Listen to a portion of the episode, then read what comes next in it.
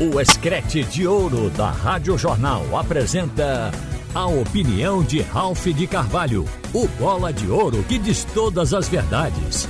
Ralph de Carvalho! Minha gente, o presidente do Náutico explicou tudo que ele pretende fazer até completar o seu mandato. A primeira coisa que ele deixou absolutamente esclarecida foi que não vai renunciar. E é simples. A situação que aí está não pode mudar com relação à classificação. O Náutico já saiu da competição, não joga mais esse ano. As pessoas, mesmo com profundo desgosto, porque o vexame realmente foi grande, foi uma imprevidência, uma equipe mal preparada, mas só que a diretoria atual assumiu a responsabilidade e pediu desculpa por esse fato. Mas a gestão do Diógenes Braga, ela não fica circunscrita só ao futebol. O clube tem outras atividades em andamento e providências que foram tomadas que precisam continuar a ser. Então o presidente disse que não vai renunciar. Este fato apesar da pressão, deixou claro de que Diógenes não quer deixar para a história a imagem de um presidente que não aguentou pressão, que no primeiro grito pulou fora, que por uma classificação deixou o clube. E ele também tem algum legado, tem algumas bandeiras que ele quer defender. Por exemplo, ele quer consolidar a recuperação judicial porque ele tomou a atitude de fazer a recuperação judicial porque não tinha outro caminho mais a tomar. O Náutico já estava ficando inviável, assim como outras equipes. O Náutico teve bloqueio nas contas, todo o dinheiro que caía era recolhido. O Náutico estava com ações uma em cima da outra e sem recurso para honrar.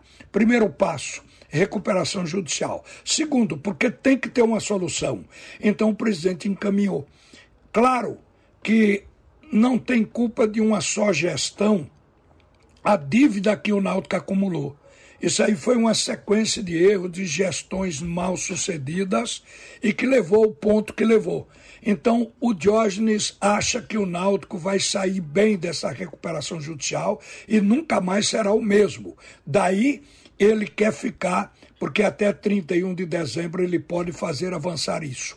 Outro aspecto que me pareceu que é do interesse dele acima de tudo é consolidar a recuperação de centro de treinamento do próprio Aflitos e principalmente terminar o mandato dele com pagamentos em dia.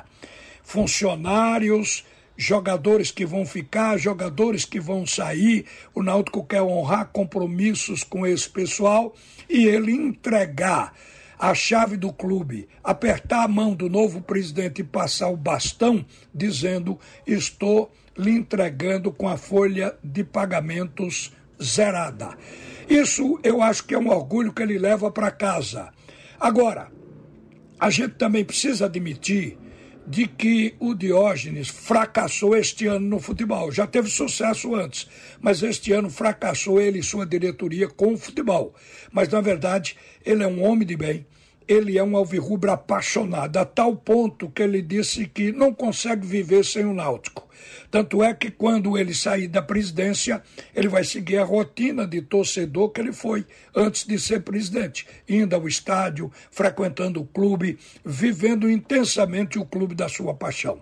O que a gente pode dizer na convivência com Diógenes até agora é de que realmente é um homem sério, ele recebe críticas porque estando na função que ele está, vai receber, porque tem acertos e erros, e depois porque ele entrou num processo político de um clube que nem sempre se agrada a todo mundo.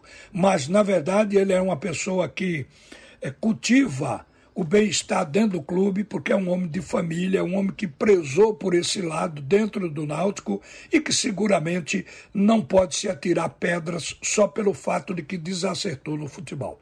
Então, que ele cumpra o mandato dele. Agora, a gente espera a antecipação das eleições para dar tempo ao novo grupo de assumir, ou seja, não é assumir, de tomar as providências antes até de assumir o clube porque o clube só poderá ser passado para o novo presidente, segundo os estatutos, no dia 1 de janeiro de 2024.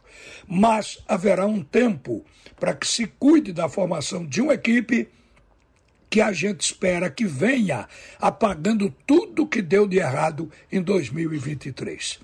E, gente, mudando de assunto, só sobrou o esporte jogando para Pernambuco. O esporte está na segunda colocação. Está bem, se você olhar pelo posicionamento na tabela, o esporte está muito bem. Acontece que dentro de campo o esporte está produzindo uma certa preocupação, porque o time jogou mal em três partidas. Além disso, em dois jogos levou cinco gols, levando gols como equipe de novos, uma equipe de estreantes, levando gols em 5, 10 minutos de início de partida.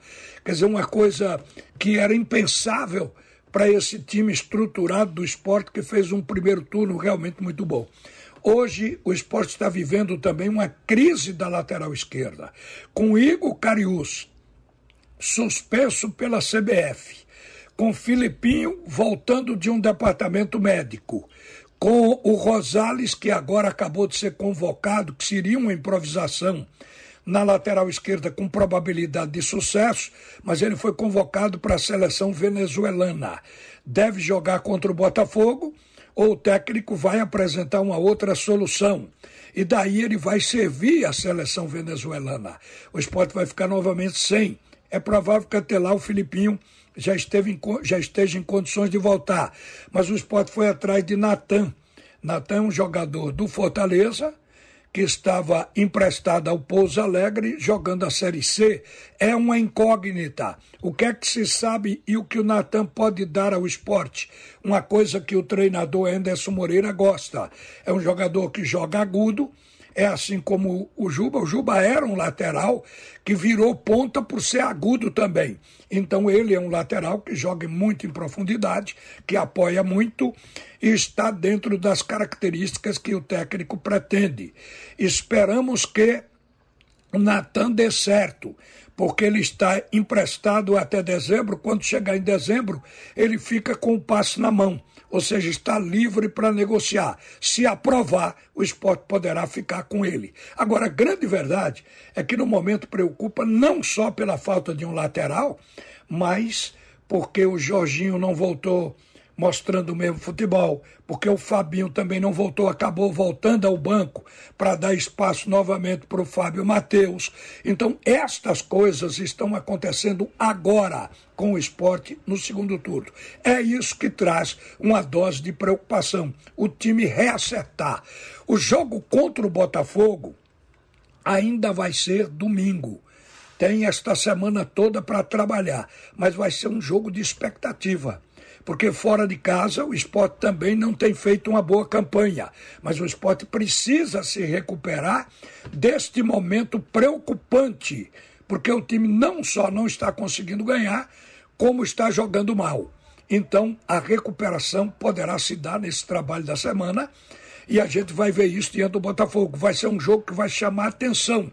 repito que a campanha do esporte, você olhando pela classificação, ela está muito boa, mas dentro de campo, o time do esporte oscilou para baixo nas três últimas, últimas partidas. Que ele se recupere. Uma boa tarde, minha gente. E volta Alexandre Costa no comando do segundo tempo do assunto é futebol. Você ouviu a opinião de Ralph de Carvalho, o bola de ouro que diz todas as verdades.